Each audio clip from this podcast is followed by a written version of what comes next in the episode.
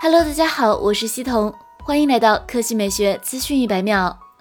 九月五日消息，有爆料人士曝光了华为 Mate 四十系列全家福的手机保护壳。Mate 四十系列包括 Mate 四十 Lite、Mate 四十和 Mate 四十 Pro 至少三款。其中 Mate 四十和 Mate 四十 Pro 保留了 Mate 系列 Halo 圆环的经典设计，承袭四眼车灯超跑的 ID 设计灵感，将圆润的后置摄像头模组嵌入修长机身。Mate 四十 Lite 后置相机位居左上角，共有三颗摄像头。从命名来看，Mate 四十 Lite 定位中端，Mate 四十和 Mate 四十 Pro 定位高端旗舰。核心配置上，Mate 四十系列将首发麒麟九千芯片，该芯片基于五纳米工艺制成打造，将会拥有更强大的五 G 能力、更强大的 AI 处理能力、更强大的 CPU 和 GPU。除此之外，Mate 四十系列预计会标配八 G 内存，电池容量预计会超过四千毫安时，预装 EMUI 十一系统。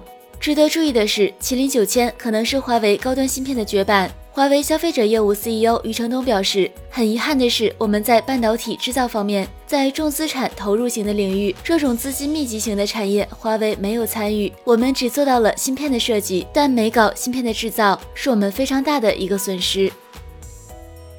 第二条新闻来看，苹果来自国外爆料人的最新消息称，iPhone 十二系列发售后，即 iPhone 十一 Pro 系列下架，苹果将保留 iPhone SE、iPhone XR、iPhone 十一三大老款机型，时间直到明年第一季度。从明年第二季度开始，iPhone XR 下架，取而代之的是 iPhone 十二 S。这显得略有些不寻常，因为 S 通常是苹果年度更新改款型号所用的后缀。当然，自从 iPhone XS 后，苹果似乎不再这么干了。目前，对于2020年秋季苹果新机的消息，全部围绕 iPhone 十二的名号展开。定位方面，iPhone 十二 S 显然并非旗舰，倒是有点 iPhone SE Plus 的意味。报道称其仅支持 4G 网络，最快明年二月宣布。看来就是要面向特定市场和特定用户进一步走量。